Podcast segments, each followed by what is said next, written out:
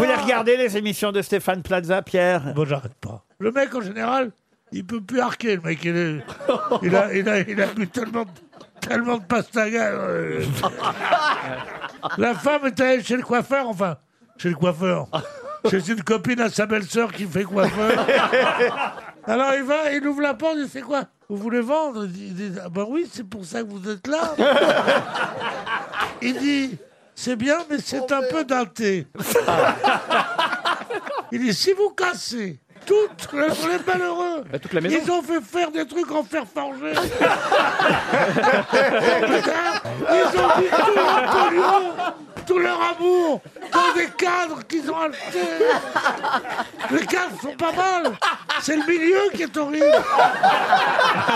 Alors tu m'as dit mais si vous vendez, Oh mon Dieu. si vous si vous enlevez tout ça, oh, elle fait la femme elle fait. Mais quand même, on garde la commode.